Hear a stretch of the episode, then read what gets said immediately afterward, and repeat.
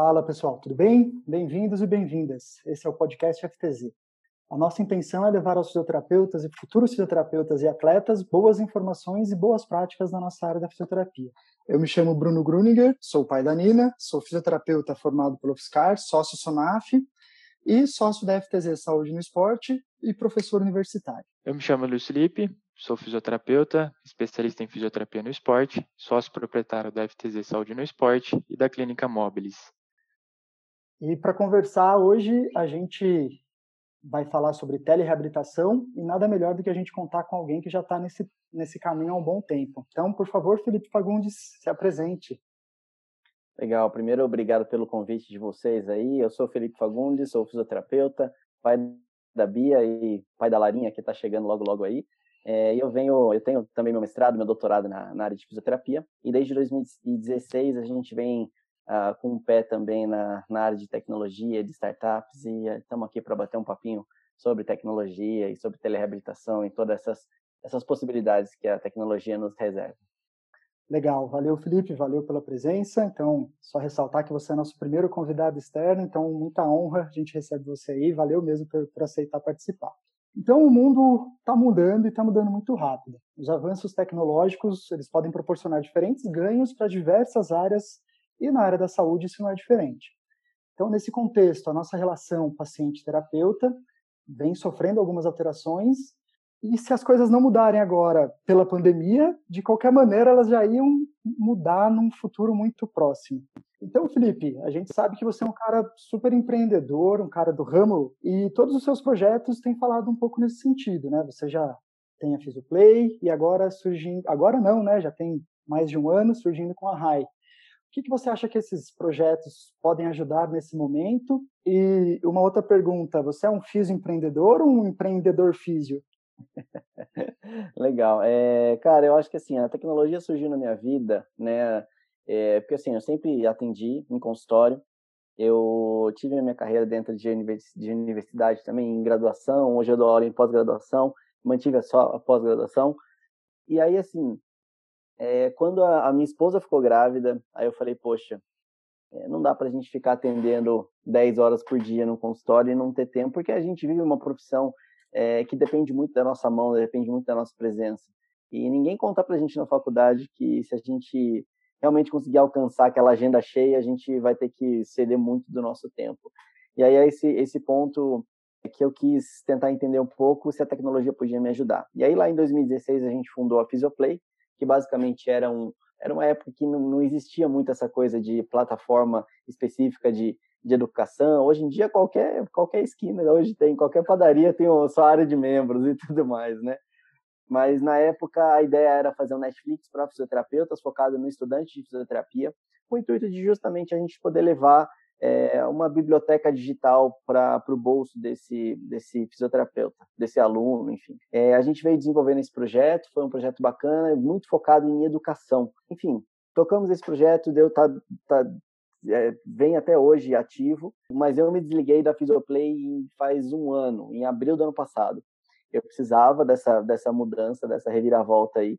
É, nunca larguei a tecnologia, é claro, a gente passei um pouquinho, quando a gente vai para o mercado desse de, é, digital, a gente precisa entender todas as nuances, desde gestão, marketing, enfim. É, e aí eu precisava dessa mudança. Aí eu acabei uh, me desligando do projeto da Physioplay, de maneira muito saudável, de maneira muito tranquila. É, e aí, coisa de um mês, dois meses, talvez depois que eu me desliguei da Physioplay, aí acabei me envolvendo, é, a gente acabou fundando um outro projeto, que é a RAI, que acho que aí a gente pode falar um pouquinho mais aí, eu não queria só, só eu ficar falando, mas a gente vai, vai guiando, é, que a RAI, que é justamente focada em telereabilitação, é, mas respondendo a primeira tua pergunta, Bruno, só fiz uma introdução. A primeira pergunta é a seguinte: como, como eu acho que pode essas tecnologias podem influenciar a, a vida do físico. Cara, eu acho que a tecnologia está aí para nos ajudar e muito. O lance é que a gente tem que saber, uh, não é nem a dose certa, mas é o, é o, o momento certo para a gente usar e, e, ter muito claro a função pela qual a gente está usando, tá? Então, acho que isso é, é, um, é, uma boa introdução aí, tá? E eu acho que eu sou Fiquei na dúvida agora se eu sou um físico empreendedor ou um empreendedor físico. Fiquei na dúvida. Não sei se eu sei te responder isso de pronto, não. É, legal. E do outro lado do outro lado da conversa, é, você é o cara que está desenvolvendo algumas tecnologias, a gente tem o Luiz, Luiz Felipe, que atualmente está na clínica e ele está sofrendo as consequências dessa pausa, né, dessa parada que a gente está sendo obrigado a enfrentar. Luiz, como que estão rolando as coisas aí com você? Como que estão rolando as coisas aí em Mococa, na sua clínica? Então, Bruno, é, tem sido um momento bem especial, né? A pandemia, ela, ela veio em um momento muito rápido, né? Na verdade, aconteceu tudo muito rápido, a gente não tinha, não teve tempo para se preparar, mas nós buscamos e estamos buscando ainda formas e maneiras de nos reinventar para continuar com a clínica aberta, né? Para continuar trabalhando. Eu falo somos porque é, eu não estou só nessa, né? Eu também tenho a minha sócia, a Bianca Otsubo, também físio, uma excelente empreendedora que está comigo nessa jornada. E aqui na, na clínica, né? Um pouco do, do que aconteceu. Então, na primeira semana que nós não decidimos abrir a, as portas, essa decisão ela veio com um certo, um certo aperto no peito, né? Porque foi após um dia da gente fazer um ano de clínica, né? Então nós fizemos um ano e no dia seguinte a gente acabou sentando, conversando e, e talvez naquele momento fosse melhor fechar, né? E essa decisão ela veio porque a gente já vinha percebendo que o, o movimento da, da clínica é, já, já vinha diminuindo bastante, né, no modo presencial. No final de semana passado, né, o, governador do estado de São Paulo, ele, ele tinha feito o pronunciamento com a orientação né, para o distanciamento social, né, para a quarentena, e com isso, aqui no interior, isso não foi diferente, né? As pessoas começaram a ficar mais tempo em casa e com, com certo receio de sair, de, de ir para os locais. Na primeira semana, na semana seguinte, né, a gente manteve o contato com os nossos pacientes via WhatsApp e também pelas redes sociais, sempre explicando a nossa decisão e que estávamos dispostos a esclarecer qualquer dúvida né, que, que eles viessem a ter. E também nós produzimos vídeos individuais para esses pacientes, complementando o tratamento que eles vinham realizando, né? Mas aí chegou a segunda semana e a gente começou a perceber que é, a vida ia continuar e que nós precisávamos restabelecer esse contato com o paciente de, de uma maneira mais próxima, né? Então, nós começamos a conversar sobre uh, realizar os tele, teleatendimentos ou alguma maneira de, de aproximar uh, os pacientes de novo, né? Que não ficasse só na, na comunicação via, via aplicativo. E assim, em conjunto, bateu na mesma semana com o COFITO lançou a resolução, né? Resolução número 516, que nos permitia o atendimento não presencial. Então, isso é, só é, aumentou, né, a nossa nossa vontade de realizar esse tipo de atendimento. E aí, quais foram os procedimentos que nós tomamos, né? A primeira coisa que a gente fez foi realizar ligações para os nossos pacientes. A gente está cansado de receber mensagem de texto, né? Mensagem de, de áudio ou aqueles e-mails querendo vender coisas para gente, né? Então, nesse atual momento, a gente pensou que eh, seria a nossa melhor maneira de se comunicar, fazendo ligações, né? Isso mostra também que a gente estava preocupado, estava pensando neles, né? E sem falar que o profissional da área da saúde, acho que nós, fisioterapeutas que estamos em contato constante com, com os profissionais, os pacientes, desculpa, a, a gente transmite uma segurança para eles, né? Eles veem na gente um, uma pessoa, um profissional como referência e eles também têm os medos, eles têm as incertezas empresas, eles ficaram com um receio financeiro, como queria fluir a parte de do trabalho, então você ligar, você mostrar empatia e se preocupar com eles faz com que eles se sintam confortável, né? Então acho que isso foi importante para a manutenção deles no, no programa que eles vinham realizando aqui com a gente. Eu acho, no começo, eu imagino que todo mundo começou a utilizar o, o, meio de comunicação que a gente tinha na mão, né? Então, WhatsApp, FaceTime. Só que eu vejo que aí a gente tem um, um problema, né? Que a gente vai ter que enfrentar também no futuro, porque essas são, são redes de comunicações não seguras. Teve essa resolução mesmo do, do, do COFITO, né? No dia, acho que dia 23 de março, que ela foi promulgada no Diário, no Diário da União, e, puxa, que bom. Esse processo foi rápido, e o Luiz começou falando, né? A gente não estava preparado ninguém estava, né? Como que não tinha como a gente se preparar. E eu vejo que a gente, como fisioterapeuta, a gente ainda estava muito receoso, pelo menos aqui no Brasil, né, um pouco receoso de se envolver com com telemedicina, com telesaúde, vamos dizer assim. É, mas, ô Felipe, como que você acha que a gente, como fisioterapeuta, pode melhorar a nossa inserção nessa área tecnológica aí? Cara, eu acho que tem alguns pontos aí importantes, né? O Luiz falou muito bem, né? E você também na sua fala de a gente não estava pronto. Inclusive, Uh, eu tinha colocado alguns dias antes da, da, do decreto da, da, da pandemia uh, e da, da recomendação de isolamento social, eu tinha colocado um post no, nas nossas redes sociais com um senhorzinho, era uma foto de um senhor sentado, triste, é, e o texto era algo do tipo: nos, seu José, seu João, Dona Maria, Dona Aparecida, nos desculpem, a gente não tava, a gente não, não pode fazer nada por vocês, porque foi bem, foi exatamente no dia que o nosso governador de São Paulo ele fechou 153 centros de convivência de idosos. É, não estou julgando aqui a, a, se isso foi certo ou errado. Sim, sim. Não, tá em, não, é, não é essa a questão. Mas a gente não tinha o que fazer, cara. Tipo, eles vão para casa e a gente não tem o que fazer. Na época não tinha saído ainda a regulamentação da telereabilitação e era simplesmente do tipo, ó, a gente se vê quando acabar essa parada. Então, é, é, é triste, né? E aí, quando a gente olha um pouquinho é, mais para isso, né? Do tipo, ah, mas a gente não estava preparado e tal. É delicado porque, em teoria, como eu falei para vocês, né? A RAI a gente vem trabalhando barra estudando isso insistentemente, incansavelmente desde junho do ano passado. Em momento nenhum, quem entende é, ou quem já leu algo sobre telereabilitação, até sobre telemedicina, sabe disso. Em momento nenhum, essas tecnologias elas têm por objetivo substituir o atendimento presencial. Só que a gente está no momento de pandemia que aí agora é, é, talvez seja uma das únicas opções que a gente tem. E isso, literalmente, é, é, é o, a implantação de inovação em saúde goela abaixo. Me permita usar esse termo, é mas é isso. É, é, a, a, tecnologia teve que, que nos ser imposta, e eu não estou falando só de mim, do Luiz, do Bruno, que já sabe mexer em tecnologia, eu estou falando da Dona Maria lá, pô. Então, assim, é, e aí esses pacientes que talvez não, tem, não, tem, não tinham perfil, e eu não estou falando perfil socioeconômico, não, eu estou falando perfil até clínico, não teriam perfil clínico para ser atendido à distância, vão precisar ser. E é o momento que a gente vai ter que passar. Só que isso tem que ficar muito claro, que a partir da hora que voltar, se Deus quiser logo, o processo de, de assim que acabar essa, essa pandemia, o isolamento social, a gente vai manter a tecnologia, para que, que a tecnologia nos ajude a selecionar melhor os pacientes, a dar mais assistência para pacientes que estão à distância e aí sim outras funções. Não, nunca substituir. Né? Então, eu acho que a, a, o problema foi a velocidade com que isso teve que ser imposto para gente, senão a gente ia quebrar uma classe inteira e eu não estou falando só da classe como egoísmo, eu estou falando até de gerar desassistência no paciente, porque a gente tem que. É, eu acho que esse foi o objetivo da, regula, da, da regulamentação, é exatamente esse, é não gerar desassistência, porque a gente sabe o problema que é um paciente, por exemplo, idoso, ficar dois, três meses sem o tratamento. Cara, ele vai fazer mais procedimento médico, ele vai precisar de mais cirurgia, ele vai precisar de mais medicação, e isso gera uma, enfim, uma porrada de problema que vem em cascata, tá? Então, é, eu acho que era importante falar isso, né?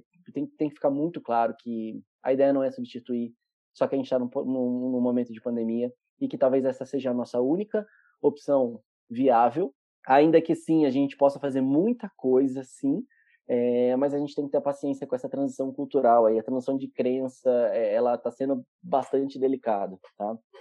É, e é legal perceber que já tem várias coisas que a gente vem estudando há muito tempo e, e que agora vai ficar muito mais lógico, a gente vai ser obrigado a utilizar em alguns momentos, como por exemplo é, aspectos sobre educação em dor com os nossos pacientes. E agora, quem não domina essa ferramenta, tem aí, é só juntar a faca e o queijo, né? Vai conseguir fazer isso, lógico. A gente vai falar um pouquinho mais disso pra, um pouquinho mais para frente, qual tipo de paciente que a gente consegue fazer isso. Mas pô, agora é a hora, né?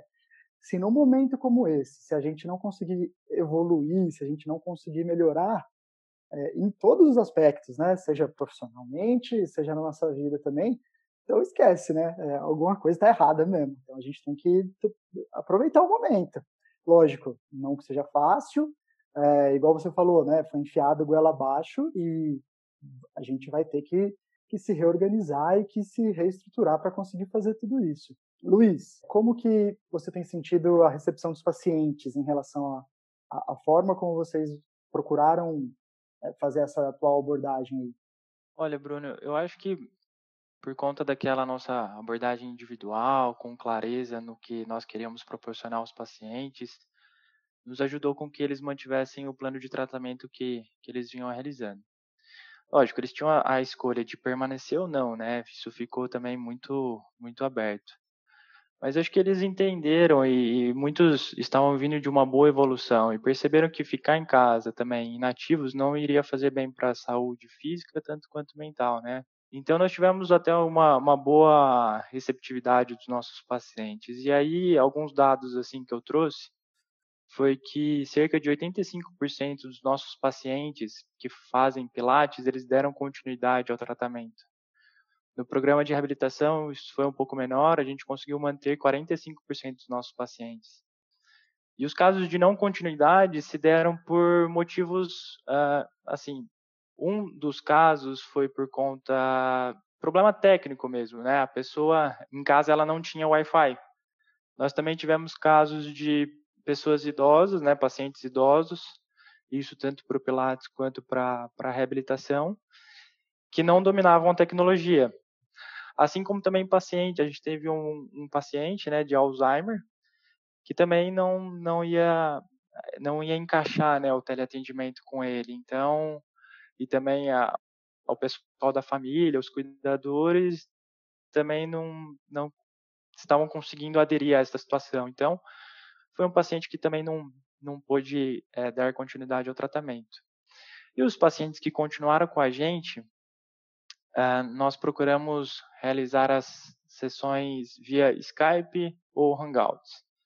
E aí o nosso lado empreendedor, o nosso lado é, financeiro até, né, ele fala também nesse momento, a gente precisa manter esses pacientes com a gente, a gente precisa continuar trabalhando. E aí é, nós tínhamos a preferência dos aplicativos, né, do Skype e do Hangouts, mas nós também abrimos exceções para alguns pacientes que é, tinham facilidade somente com o WhatsApp. Ô, ô, Felipe, em outros lugares do mundo isso já é prática comum, né? Como que você, você que estudou bastante sobre o assunto aí, o que, que você traz de, desse histórico dos outros lugares para gente? Cara, é... primeiro que assim, Luizão, eu acho que, a... como eu falei, né, a tecnologia foi nos empurrada goela abaixo. Então, assim, no começo, logo quando saiu a regulamentação, a gente até, a gente até tinha aquela, aquela visão é, tipo, ah, não pode atender pelo WhatsApp, pelo FaceTime, isso não é seguro, etc, etc, etc. Mas, bicho, hoje eu já, já peguei muito mais leve, porque, primeiro, a gente tem que ouvir o que as necessidades que o paciente tem, e segundo, é, ah, vai ter gente que vai continuar atendendo em, pelo WhatsApp e cobrando 20 conto daqui para frente, é. entendeu? Assim como tem gente, enfim, assim como todo, todos os aspectos da nossa profissão. Então, é claro que quem atender numa plataforma segura, bacana e tudo mais, tem a tendência, lógico, de poder cobrar mais e se posicionar no mercado diferente. Então, é só uma, um posicionamento, tá? É, sobre fora do país, esse foi um dos motivos pelo qual, é, quando a gente foi buscar é, um novo projeto para a gente investir, para a gente tocar para frente, a gente escolheu a, a telereabilitação. Pô, os Estados Unidos já tinha liberado e tinha regulamentado isso muito bem desde 2014, assim como o Canadá. É, Reino Unido usa isso de uma maneira muito madura, assim como Holanda, Portugal, enfim, outros países também da Europa. Austrália também, isso já é uma prática é, comum, um pouco menos que nos outros, mas é comum. Em grandes centros, como por exemplo Queensland, a Universidade de Queensland tem um dos estágios do último ano é justamente telereabilitação. Então, assim, a, a coisa estava acontecendo, a coisa ia acontecer, a gente sabia que, que a regulamentação da, da, da, da telereabilitação, enfim, da telefisioterapia aqui no Brasil ia sair esse ano, a gente estava até colaborando com algumas sugestões e tudo mais. É, a gente sabia que ia sair esse ano, não com a velocidade nem com a, com a da forma que foi, mas a coisa já estava rodando. Mas, cara, eles sofrem com problemas parecidos com os nossos aqui tá? Não é, não é 100% não. Porque daí você cai naquela coisa de, ah, tá, beleza, liberou tele, tele, a telereabilitação, tá? Mas não tem rede para não tem internet para galera, entendeu? Não tem, é, enfim, não tem celular que aceite, enfim, cara, é, acaba caindo em outros problemas que não só a, a regulamentação. Eu tive um caso legal também. Eu, em 2017, eu tive a oportunidade de realizar um intercâmbio na Inglaterra. Eu fiquei em Londres e, e lá eu conheci um, um padre, Padre Patrick. E quando eu o conheci, ele falei que eu era fisioterapeuta, né? A gente ficou ali conversando e ele me, me falou normal, né? Pessoa é fisioterapeuta, a pessoa vem falar de dor para você, né? Sem dúvida. E aí ela, ele veio falar de uma dor que ele tava no, no joelho, região de tendão patelar, bem característico uma tendinopatia patelar, e aquilo estava afetando o dia a dia dele, até mesmo nas missas, né? Ele precisava fazer o agachamento e aquilo ali estava limitando mesmo ele. Só que nessa mesma semana que eu conheci ele, ele tinha uma consulta no NHS. E aí a gente conversou, quando ele quando ele retornou, eu achei muito legal, cara. Ele chegou com uma cartilha. Então ele passou pelo ortopedista e já foi encaminhado para a fisioterapia. Lá na fisioterapia não colocaram praticamente a mão nele, mas orientaram e deram uma cartilha de exercícios. E nessa cartilha ele tinha um login e senha, onde ele podia entrar num site, onde ele conseguia ver todos os vídeos dos exercícios que foi recomendado para ele. E ali também tinha tipo um campo de perguntas frequentes, que ali eles respondiam várias várias questões já eu falei, cara, que legal, que legal. Então, em 2017, eles já tinham um sistema totalmente de, de tele, telemonitoramento, né? É, não era o atendimento presencial. Ele teve um retorno para depois de 40 dias. E era algo totalmente diferente do que eu vinha aprendendo aqui no Brasil, né? Do que eu via vivenciando. Porque eu vim da UFSCar, né, formado na UFSCar, atendimento, último ano é, estágio, então full time atendendo, mão na massa, ma, é, mão na massa, né, o máximo era uma cartilha de exercícios para casa. Depois fui para São Paulo, ali na Unifesp, também atendendo sem parar, é, todo, tudo presencial. Eu falei, cara, que legal. E eu acompanhei ele algumas semanas, ele continuou fazendo esse tratamento que foi recomendado e ele ficou bem, ele tá bem. É, muito legal. E aí no, no NHS, eles, na verdade, eles passam por um, pelo GP que eles falam, né? Que é, na verdade, não é um ortopedista, ele é um clínico geral que já pode dar esse, esse, esse, essa primeira atenção básica aí. E é muito legal, né, cara? Porque é, é disso que eu tô falando, sabe, assim, da triagem, para que para que o físio que está lá na clínica ou, enfim, nos centros de saúde possam realmente dar atenção para os casos mais graves, para quem realmente vai precisar botar a mão e tudo mais. Ah, eu acho que esse é o, é o, grande intuito, né? Só que, de novo, né, cara, a gente está num período de pandemia meio, meio maluco aí, enfim.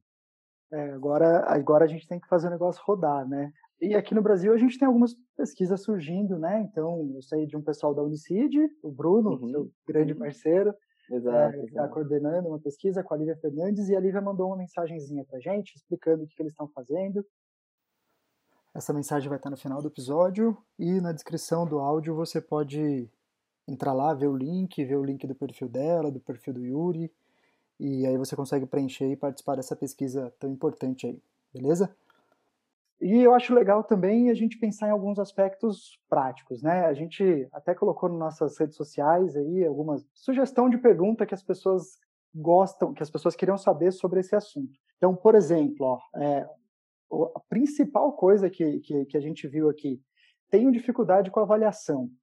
É, existe alguma diretriz, alguma coisa para guiar minha avaliação à distância? Filipão. Cara, é, vamos lá. Primeiro, é, eu acho que, tem que a gente tem que saber muito bem o que a gente está buscando numa avaliação à distância. É, que, de novo, não é substituir o tratamento, né? Acho que vou pincelar essa pergunta com dois, dois comentários. O primeiro deles é esse, que a gente tem que saber muito bem o que a gente está fazendo que é óbvio que a gente não vai querer fazer um diagnóstico cinético funcional de um paciente que está com uma dor no ombro à distância. É, ainda que, depois eu vou fazer a outra ponderação, é, o objetivo não é esse, de fazer diagnóstico cinético funcional, mas sim fazer uma triagem para que a gente possa dar uma orientação, um acolhimento, é, aconselhamento adequado, às vezes até já dá para entrar com alguma conduta sim, mas o intuito não é fazer o diagnóstico cinético funcional, enfim, ninguém vai falar, tipo, ah, tem, enfim, fazer um, todo, toda aquela complexidade que a gente sabe que no, no consultório a gente, a gente pode fazer, tá? E aí, de novo, eu boto no mesmo, na mesma tecla, não é substituir. né? Então, enfim. É, e, a, e, o segundo ponto é um, um, ponto mais positivo em relação a isso, porque, pasmem, a gente já tem muito estudo de validação de avaliação à distância. Então, tem, tem bons estudos validando praticamente tudo, é, praticamente tudo de, de, de, avaliação à distância. Então, força muscular, é, amplitude, dor, a incapacidade, enfim, isso tudo pode ser avaliado. Né? Então, a gente só tem que saber exatamente, ou tem que estar muito claro o que a gente está buscando uh, nesse momento. É, então, como que a gente consegue fazer, criar esse propósito da manutenção da, da, da, do estilo de vida nesse paciente? Como que a gente conseguiria pensar em fazer isso? São duas coisas interessantes, Brunão, que é o seguinte. Primeira delas é, a gente não estava acostumado, e aí eu vou falar devagar para a gente entender legal. A gente não estava acostumado a, a, depositar a melhora do nosso paciente é, não somente na técnica que a gente está aplicando. Isso é delicado. Isso é bem delicado. Então, por exemplo, se os, os terapeutas que, que acreditavam piamente, 100%, que o que, que o resultado daquele tratamento que ele está aplicando se deu pela técnica que ele estava aplicando naquele paciente, esses caras, essas pessoas estão tendo dificuldade. A gente tem que ter muita paciência com isso para a gente poder passar por essa, por cima dessa crença. É, semana, essa semana eu estava conversando com uma colega, é, ela é do Sul, e aí ela tinha uma avaliação para, ela tinha feito uma avaliação à distância, estava meio desesperada, tentando entender o que ela ia fazer, o que, que ela, como é que ela ia avaliar e tudo mais. E ela chegou uma conclusão que o paciente vinha com diagnóstico médico de tendinopatia patelar, enfim, e ela fez o acolhimento, fez o, ouviu, fez as orientações adequadas que ela acreditava no momento, e aí ela reavaliou o paciente uma semana depois, e aí eu fui falar com ela. E ela falou assim: Meu, você acredita que o paciente melhorou pra caramba? Como é que pode?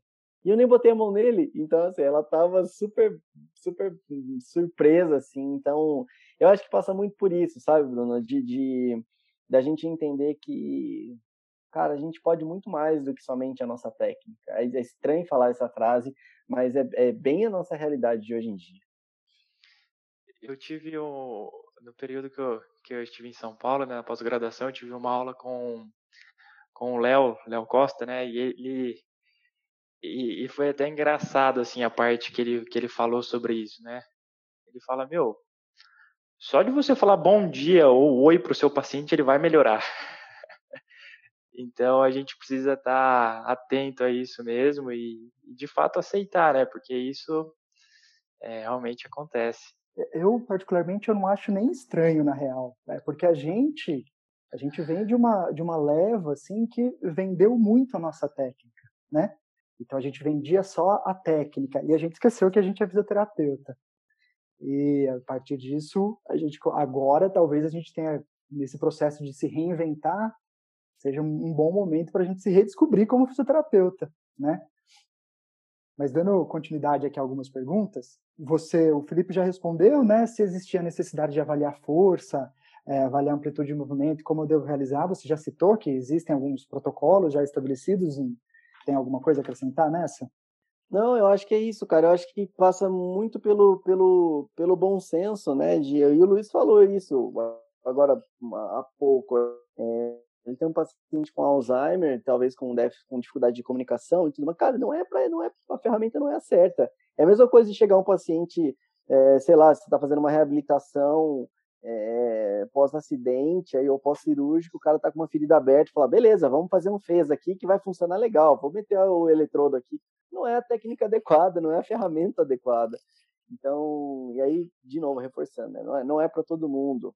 Eu acho que esse lance da avaliação, cara, ele se resume muito a, a, a no sentido assim, poxa, qual é o meu objetivo com essa avaliação?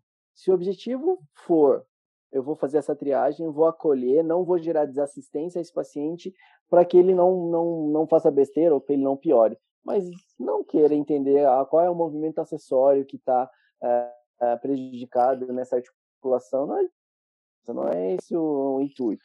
Tá? Aqui na, na clínica, Bruno, quando é, um paciente, paciente chega perguntando sobre é, ou falando sobre as queixas, né, querendo uma, uma consulta, uma avaliação, a gente explica que é, podemos fazer ela por, por, por vídeo, né, online. E aí a, a, primeira situação, né? A gente tenta conduzir da mesma maneira como no, nós faríamos uma avaliação aqui na clínica, né? Então a primeira situação é uma anamnese, uma boa anamnese. É muito importante a gente saber quem que é essa pessoa, o que que ela faz, o qual que é a realidade do dia a dia dela. E dependendo da queixa, a gente tenta encaixar um questionário, né? Envia para essa pessoa. Isso é algo que vai agregar à nossa avaliação. Mas uma coisa que eu gostaria também de, de enfatizar nesse momento é que devido a toda essa situação, a rotina das pessoas mudou e mudou muito, né? É, lógico que, que isso é, vai alterar ou vai influenciar na maneira que você vai conduzir o monitoramento com esse paciente, né? Além dos, dos exercícios que você pode propor diante uma dor lombar, diante alguma uma queixa desse paciente, você também pode orientá-lo na forma ou no seu posto de trabalho em casa, né? Então acho que é isso, é estar muito atento às pequenas coisas também. A gente teve, a gente recebeu também perguntas de alguns pacientes aqui e, e perguntas de outros profissionais de outras áreas, né? Não só fisioterapeuta. Uma paciente falou: "Vou operar o túnel do carpo, eu vou conseguir fazer essa reabilitação à distância?" Depende. Eu, eu, eu odeio usar essa palavra, mas com certeza ela vai conseguir ter muitas, muitas é, melhoras, sim, é, fazendo à distância do que se não fizesse nada, sem dúvida nenhuma. Né? Agora, é claro que uma das recomendações para essa paciente pode ser que seja presencial, e aí a gente vai ter que saber lidar com isso de novo. A gente está num momento super atípico de pandemia e etc. Mas eu acho que, que sem dúvida nenhuma, é melhor que nada. O, o Filipão, e acho que é interessante a gente falar, você falar da RAI, né? que, que vocês estão desenvolvendo. É, a gente viu, vocês tiveram uma boa ação aí, uma boa, um bom direcionamento de ação agora ao longo da pandemia. Como que fala um pouquinho para a gente aí dessa sua experiência, como está sendo?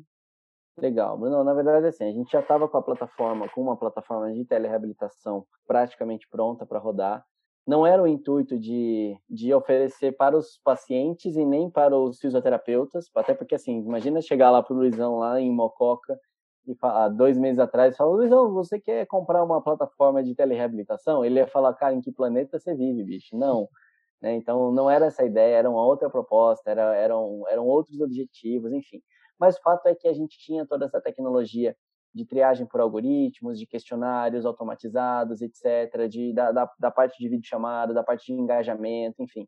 A gente já tinha tudo isso é, feito. O que, o que aconteceu foi o seguinte: a primeira ação que a gente tomou quando foi decretada a pandemia foi o seguinte: bom, já que a gente tem a tecnologia dos algoritmos, das perguntas e tudo mais, é, e do vídeo, a primeira ação que a gente fez foi parar a nossa equipe de desenvolvimento durante uma semana para fazer uma solução social, ou seja, a gente fez uma plataforma é, de consulta a sintomas, a possíveis sintomas da, da, da Covid-19. Então, a pessoa pode entrar na plataforma, ela vai preencher lá os sintomas que ela tem e vai receber uma orientação uh, de acordo com os sintomas, com, com o que ela respondeu, tá? Uma, uma orientação individualizada de acordo com o que ela respondeu, tá? É, a gente tem uma versão gratuita, é, 100% para o público, é, rodando nessa exatamente dessa forma que eu falei para vocês. Para acessar, vocês podem acessar o site da Raia, saudehi.com. Tem um botãozinho vermelho lá que vocês podem acessar. E a gente disponibiliza mais o módulo de teleconsulta para convênios de saúde, prefeituras, enfim, para disponibilizar isso também de maneira 100% gratuita, para que a gente possa ajudar a nossa parte na, na ajuda aí das, das ações de, de isolamento social e melhoria de fluxo e tudo mais, tá? Uh, então, basicamente, essa, essas foram as, as, a, essa foi a primeira ação que a gente tomou. E a segunda ação foi, foi uma ação meio, meio relâmpago que a gente fez, porque é o seguinte: é claro que a gente entendia que a demanda por plataformas seguras de atendimento não ia ser uma demanda que ia acontecer rápido, né, no, no mundo normal, pré-pandemia. Não ia não ia surgir uma demanda no mercado tipo, nossa, as clínicas estão precisando de um ambiente seguro, é, acessível e profissional para atender seus pacientes. Não, não ia acontecer isso rápido. Mas a, o fato é que, assim, quando, quando saiu a regulamentação, muita gente sabia que eu estava trabalhando com isso e vieram atrás de mim, falando, Felipão, libera sua plataforma para a gente usar. Ah, o que, que você está fazendo? Até para a galera entender que não era exatamente assim, não é muito fácil nem muito barato fazer isso. Mas o que, que a gente fez? Terminamos a solução da Covid-19 E aí a gente entrou num outro, num, num terceiro, numa terceira possibilidade aí, que é justamente uma plataforma de teleatendimento para ser utilizada por profissionais em geral, tá? Então, ela ela virou uma plataforma que é uma forma como você pode transformar a experiência do seu paciente no atendimento online de maneira mais profissional, mais personalizada, mais segura e mais acessível. Tá? Então a gente entendeu algumas dificuldades do tipo, meu paciente não consegue acessar o Skype. Ah, meu paciente tem uma dificuldade de acessar o Google Meets. Ah, meu paciente sente insegurança em fazer pelo WhatsApp. Então a gente a gente conseguiu fazer uma solução dessa para que para que a gente pudesse ajudar os nossos colegas aí profissionais e etc. É, e eu vou falar em primeira mão aqui para vocês. Acho que eu não tinha falado para quase ninguém. Eu dei um, um webinário na quinta-feira, eu falei para uma galera lá, mas em primeira mão, mais publicamente aí, a gente está liberando a plataforma, o desenvolvimento, a gente vai assumir o desenvolvimento dessas plataformas, da, da, das duplicações, para todos os profissionais fisioterapeutas de maneira gratuita por 120 dias. Então, quatro meses aí para quem quiser. Então, Luizão, depois você me chama aí para a gente fazer de vocês. Com certeza, é, com certeza. É, é, a nossa parte, a gente entendeu que, que fazia sentido nesse momento ajudar. E é claro, tipo, não tem letra, não tem letra miúda. Quatro meses, o fisioterapeuta usou, ah, não fez sentido para mim, tudo bem, velho. Espero ter ajudado de alguma forma, né? O, o grande lance é que assim a gente quer trabalhar com, um modelo diferente de economia, uh, baseado mais numa economia colaborativa, algo nesse sentido. A gente está desenvolvendo isso entre hoje e amanhã, uh, agora no início de maio, mas estamos, a gente não sabe exatamente como é que vai ser, porque pode ser que venha uma porrada de solicitação aí, mas a gente está topando, estamos topando a aventura, é, é, o nosso momento de, de, de ajudar, enfim, tá? Então, acho que essa é um pouquinho da história do que a gente tem passado aqui na RAI. Não, muito massa. Acho que é legal a gente quando a gente consegue juntar as coisas, né? Então a gente faz uma coisa que você gosta, você está dando a vida por isso. Exato. E, e além disso consegue ajudar outros, outras pessoas que estão numa situação parecida, né? Então muito é. Fantástico. Parabéns pela, pela iniciativa aí. Vou ficar na torcida para que funcione. Obrigado. Eu acho que é que é aquele grande momento onde a, a sorte aparece, né? É quando a, a oportunidade do negócio, né, bate aí na porta e encontra as pessoas preparadas, né? Aí vem gente falar que foi a sorte. É. Mas foi exatamente isso, cara. Vocês tiveram um, um insight perfeito e por uma oportunidade que o mundo apresentou, né? A gente fala que a gente fez alguns acertos na história da RAI aí, né? Desde julho, junho do ano passado. Mas o principal acerto foi ter contratado o laboratório lá da China do vírus. Brincadeira, brincadeira. brincadeira, pelo amor de Deus. Corta essa parte. Legal. Mas, brincadeiras à parte, mas é bem isso, cara. A gente realmente, a gente foi, a gente estava preparado para uma situação. E aí, assim, cara, é claro que isso custa, isso é, isso tem toda uma, toda uma parte de, de, de, de custo nosso que a gente está assumindo, tem equipe, tem, enfim, não é barato. É, mas, cara, é o, é o momento que a gente pode. A gente acredita muito que a nossa profissão ela fica muito para trás em muitos momentos. É, e que a tecnologia pode ser um baita, sabe assim, virada de mesa mesmo. E a gente quer diminuir a dificuldade o fisioterapeuta vai ter para acessar a tecnologia. Então, quando se falar de telereabilitação, tem que ser uma coisa profissional e a gente quer tentar ajudar nisso. Eu concordo muito, eu sou muito a favor disso. E, e assim, não só a questão da, da nossa profissão ir ficando para trás em relação à tecnologia, né? Isso acontece, a gente nesse momento tem que aproveitar disso para melhorar, mas eu também vejo o quanto de oportunidade isso também vai gerar para a gente, né? Eu fico imaginando em cidades grandes o quanto custa um atendimento ou quanto custa a, a, o deslocamento de um empresário ou de é alguém para ir para o nosso consultório, né? Então esse momento de deslocamento é hora de trabalho às vezes é, não é perdida, mas que ele tá, tá off, né? E ele poder fazer um atendimento à distância, isso vai consequentemente para dele, vai manter o trabalho dele lá na ativa e a gente vai poder ajudar, a gente vai poder evoluir também como profissão, levando um bom Exato. tratamento em, em, em diversas situações, né? Até por isso, não sei se o Bruno vai chegar nesse ponto aí, mas até por isso o preço da telereabilitação ele tem que ser no mínimo igual. Porque a gente está levando um baita de um valor pro, pro, pro paciente. Então não tem, não tem, não faz sentido nenhum ter é, é ser menos. Quem fala é do tipo, quem fala que assim, ah, mas você não tem aluguel. Quem fala isso não sabe o quanto custa um servidor, não sabe quanto custa, um, enfim, uma manutenção de um, de um serviço desse na nuvem. É, porque acho que as pessoas acabam confundindo um pouco, achando que é. telereabilitação é fazer uma chamada de vídeo, ponto final. Muito e isso que não pode acontecer com a nossa profissão. É exatamente esse é o ponto. E a gente tem que pisar em ovos para a gente não, não ter esse deslize, né? Exato, Mas acho que isso, exato. isso acho que acaba dependendo muito mais da gente, fisioterapeuta mesmo, entender a ferramenta, entender como que a gente pode agregar isso ao nosso, ao nosso atendimento e, e partir para cima, né? É isso, e, é isso. E, e, também é mostrar para o paciente, né, que o nosso trabalho ele gera um valor, né? Isso vai ter um retorno. Isso, e, e, na hora que o, o, paciente ele entende essa diferença do valor para preço, né? É, somente olhar para cifras do, do, quanto ele vai pagar, isso muda muito, né? É. Ele passa a entender o, que ele vai que ele vai receber, o que isso vai agregar a ele. Ô Luiz, e é por isso que eu retorno naquela fala de quem estava baseando o tratamento somente em técnica está sofrendo. Porque daí é, agora que você não pode, que, que o seu preço não está balizado no valor que você leva para o paciente, mas sim na técnica que você aplica. Aí, meu amigo, você virou um cortador de cabelo, entendeu? Não desmerecendo sim, os cabeleireiros, sim, sim, mas é isso, entendeu? Não tem muito, não tem muita outra comparação. Tem uma, uma outra pergunta que a gente só pensa quando as coisas vão dar certo, né? Então, vou conseguir fazer meu atendimento, vai funcionar tudo belezinha. Só que a gente esquece que, eventualmente, isso pode ter algum risco para o paciente.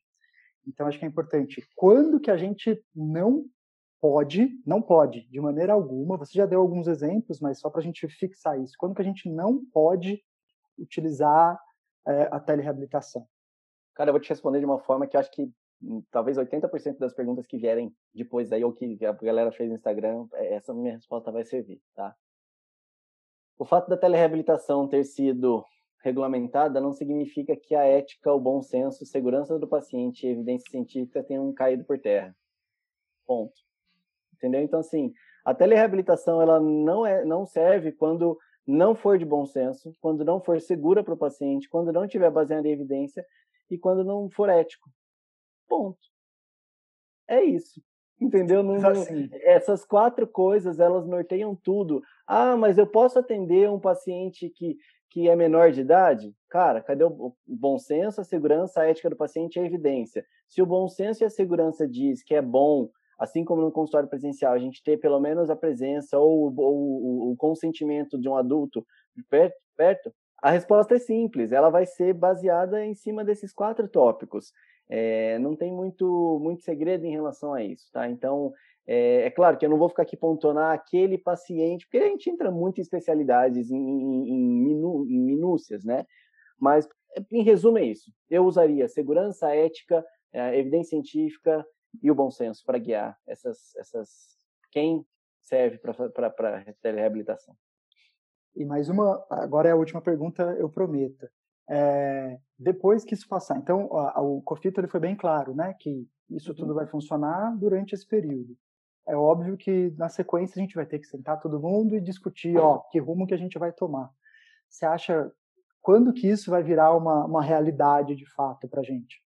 Cara, eu acho que primeiro não tem como muito voltar atrás, tá? Porque é uma realidade, é uma necessidade que a gente tem é, a gente realmente precisa da, da, da, tecnologia à distância. E eu também falo, aqui eu falo com conflito de interesse, óbvio, tá? Porque eu também, eu preciso que isso esteja funcionando para eu poder trabalhar. É, então tem, sim, conflito de interesse declarado nessa minha fala. Mas eu, o que eu espero é que revise o mais rápido possível e coloque regras sensatas, claras e muito bem descritas o mais rápido possível. Isso precisa. Tá? Isso precisa estar muito bem descrito, porque não tá. Não tá nada bem. A, a, resolução que saiu agora ela é rasa, ela é ela dá muita visão para ampla para visão, enfim, para leitura uh, dupla, alguma coisa nesse sentido. Uh, então eu, eu acredito sim que vai manter, mas eu realmente espero, eu tenho muita esperança que o Confito vai fazer essa revisão logo, de uma maneira mais, mais séria. Felipe, isso é, é, esse ponto que você levantou é algo interessante que também gera dúvida assim para mim, sabe? Porque enquanto eu estudava sobre o assunto e aí pensando aqui na clínica, a gente vê que no, na resolução pede-se para que a gente atenda em com todas as condições, né? E, e, aí a gente vai lendo, vai pensando, pesquisando e, e vê que o nosso paciente pode sofrer algumas intercorrências dentro do nosso atendimento à distância, né? A gente vê que em alguns outros países isso já está bem regulamentado, já tem re recomendações e, e, a nossa, a nossa, a gente não tem isso, né? Então fica muitas dúvidas. E aí é, um, é algo que eu pensei aqui para a clínica.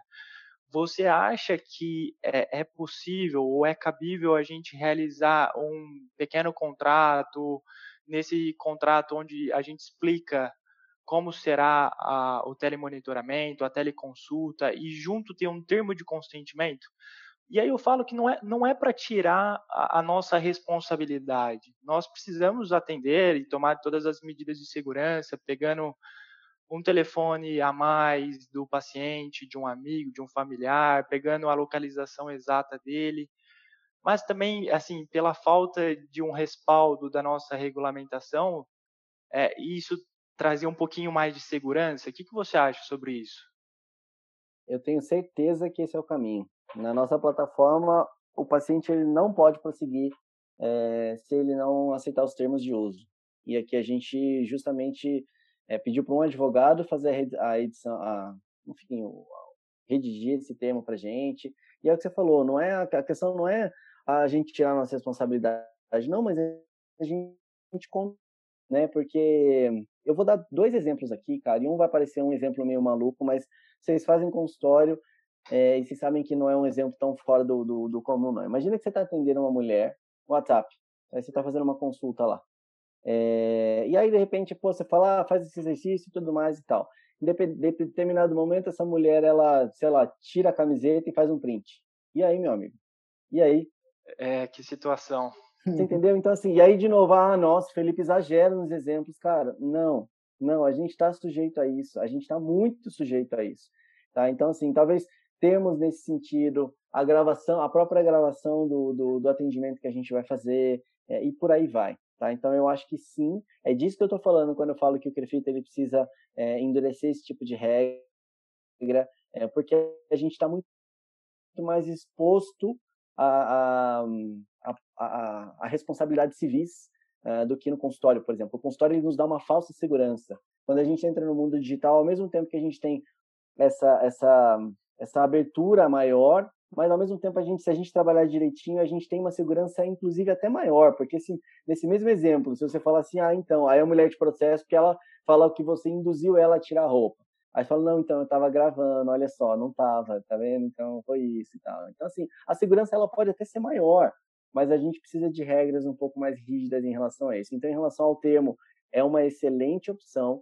Em relação a, a boas práticas, né? O Bruno falou no começo aí que a gente redigiu um manual de, entre aspas, boas práticas. Nada daquilo está escrito na, na, regulamentação, mas não custa nada. Você, chega, você começou a sessão com o paciente, é, se apresenta, fala o nome do seu crefito, apresenta, mostra o seu crefito, olha aqui o meu crefito, o meu documento, para você comprovar que tá vendo, eu, sou eu que estou te atendendo, é o Felipe mesmo.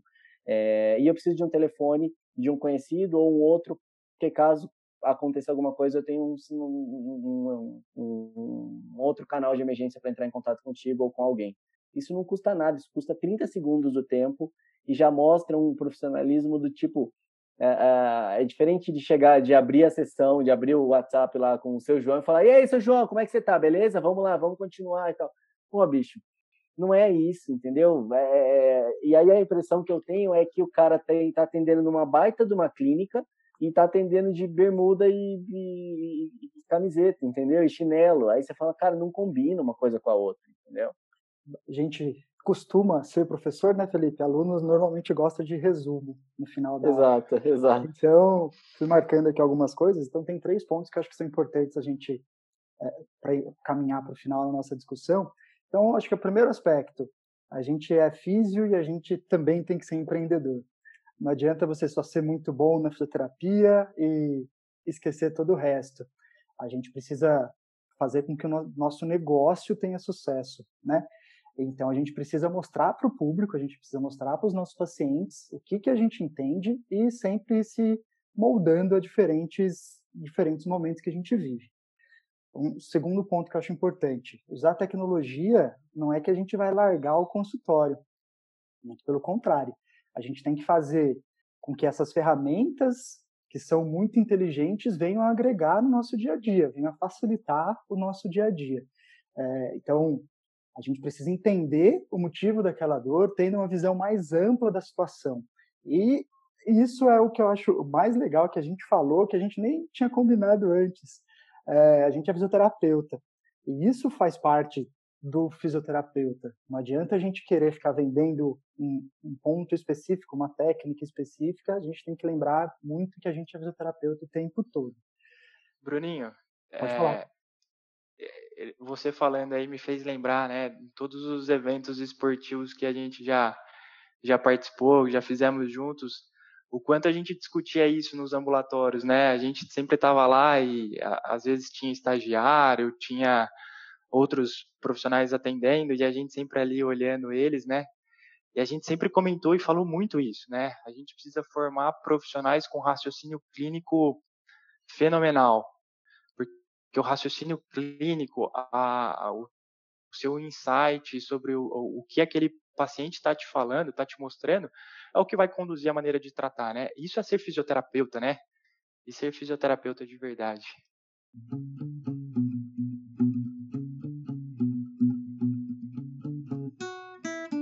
É, a gente tem um quadro aqui, um quadro, o Filipão, que a gente fala, pede algumas dicas para os fisioterapeutas, né?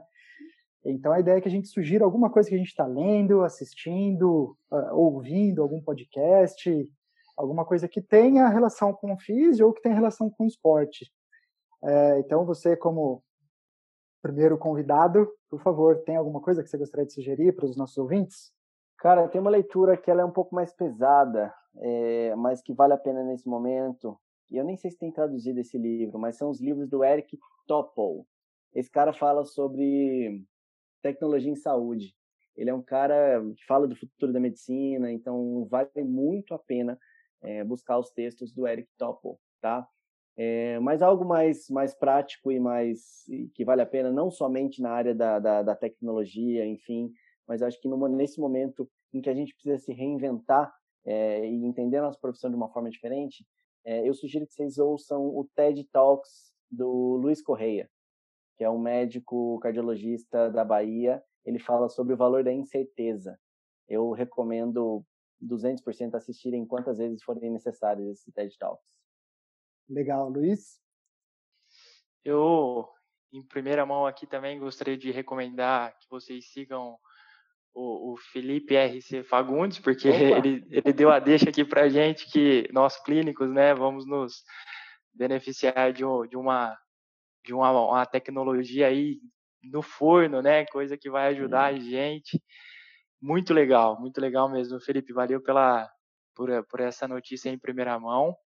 E além disso, eu também gostaria de falar sobre é, as lives, né? A gente sabe que ultimamente está tendo muita live no Instagram e tanto a Sonaf, né, a Sonaf Brasil, ela vem realizando várias, várias lives legais, assim como a Abrafito. E aí o perfil da Abrafito é Abrafito Underline Oficial. Eu, eu gostaria de indicar também um, um perfil no Instagram, que é o Cinésio Nerds. Achei bem legal a proposta dele. Ele é, pela, ele é feito pela professora Letícia Calistri, que está fazendo atualmente pós-doc na Unesp, em Araraquara. E eu achei interessante porque ele coloca vários casos clínicos, um caso clínico por semana. Quem responde somos nós que estamos assistindo, que estamos vendo. Então, achei uma proposta bem interessante. Se vocês puderem, sigam ela e ajudem na, na resolução dos casos lá, bem, bem interessante. Eu acabei falando perfil, acho que não sei se é pessoal, profissional, seu Felipe, mas se tiver algum outro contato mais adequado, fala aí pra gente, não, por é, favor. É, é, mas o pessoal acaba usando para isso também, que é o Felipe RC Fagundes, mas vocês podem seguir o perfil da, da RAI, que é Saúde RAI, Saúde HI, é, lá no Instagram, que a gente está tá centralizando as, as, as informações por lá. Ainda não tem ainda não tem todas essas informações que eu passei para vocês, porque como eu, como eu falei, estamos em primeira mão aqui, né, essa liberação da plataforma por um, por um período de 120 dias aí para os colegas, mas logo, logo tá, tá por lá.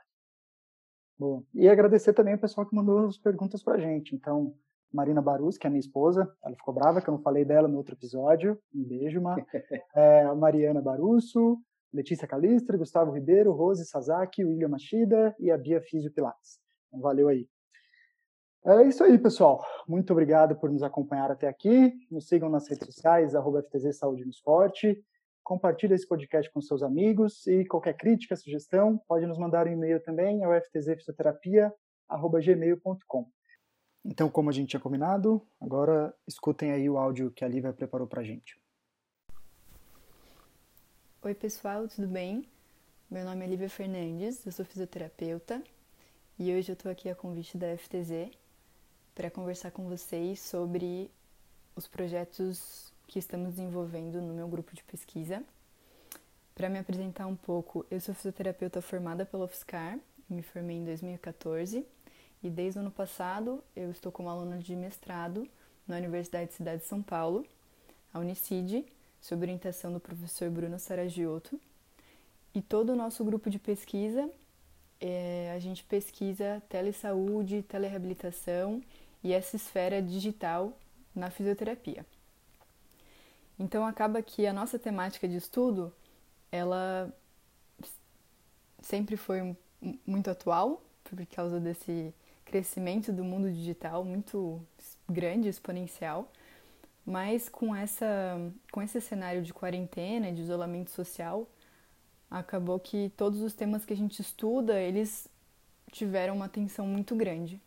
E a gente está tentando aproveitar esse cenário para dar sequência a novos projetos e ter novas ideias para que, na verdade, o resultado ajude as pessoas na clínica a entenderem como funciona o teleatendimento e a, telesaúde no universo da fisioterapia. Então, a minha intenção hoje aqui é apresentar para vocês dois projetos que a gente tem dado sequência e pedir colaboração e pedir para que vocês ajudem também a gente a divulgar esses projetos. São projetos muito legais. É, o primeiro a gente chama ele de reabilitador. Ele tem sido conduzido pelo pesquisador Yuri Fiorati. E o reabilitador consiste numa plataforma pela internet, num website. E a ideia é, é entregar um conteúdo de tratamento para indivíduos com dor crônica musculoesquelética. Então, esses pacientes, eles têm uma, uma sessão de avaliação inicial com o Yuri por videoconferência e depois dessa sessão inicial, eles são acompanhados ao longo de um tempo pré-determinado e por semana são entregues alguns materiais de exercício físico, de educação em dor e eles têm um follow-up também pré-determinado e o Yuri está sempre acompanhando esses pacientes e a gente busca ver essa efetividade de um tratamento entregue à distância, né? uma intervenção remota para na qualidade de vida, função e dor desses pacientes. É um programa muito legal e a gente já está com alguns pacientes envolvidos. Vale a pena conferir um pouquinho mais com, com os pesquisadores, com o Yuri também. E o segundo projeto que eu queria dividir com vocês é um dos meus projetos de mestrado, que com o começo do isolamento social a gente decidiu mudar um pouco o nosso ponto de vista e, e focar um pouco na quarentena e como que essa quarentena está afetando as pessoas e, e nessa questão do teleatendimento também, da telesaúde, que acabou sendo uma das alternativas para os fisioterapeutas continuarem entregando seus serviços. Então a gente formulou uma survey online, um formulário online, que ela, ele é destinado tanto para pacientes, população geral e fisioterapeutas, para a gente entender a aceitabilidade dessa população para serviços à distância de fisioterapia, ou seja, o teleatendimento, e também é, se eles identificam algumas necessidades nesse tipo de, de atendimento, de serviço. É, alguma preferência por website ou por aplicativo, o formato do material, tipo de acompanhamento. Então, se a gente tem acesso a esse tipo de informação, fica muito mais fácil a gente desenvolver um programa que atenda melhor essas necessidades. E se os pacientes e os físios e a população em geral eles se sentem mais contemplados, a chance de participação, de engajamento nos, nos programas à distância é muito maior.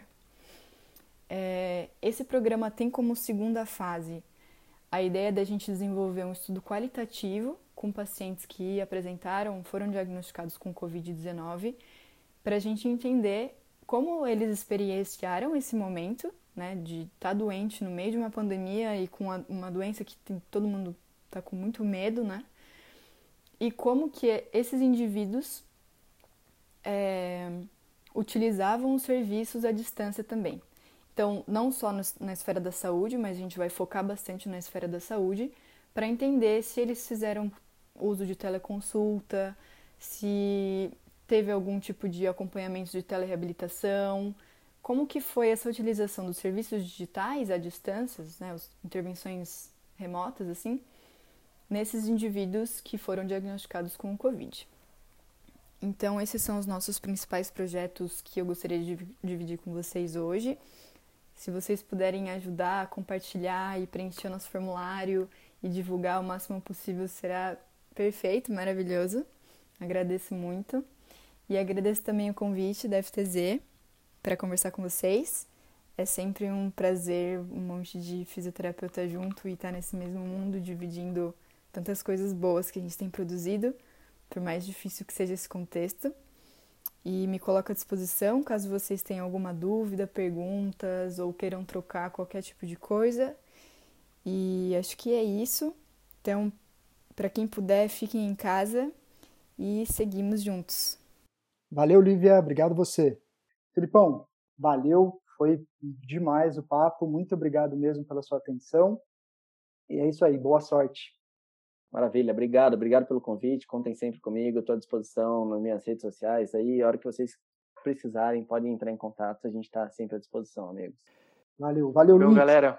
Muito obrigado. Obrigado, Felipe, pela participação. Obrigado pelo papo. Bruno, foi um prazer novamente estar com você.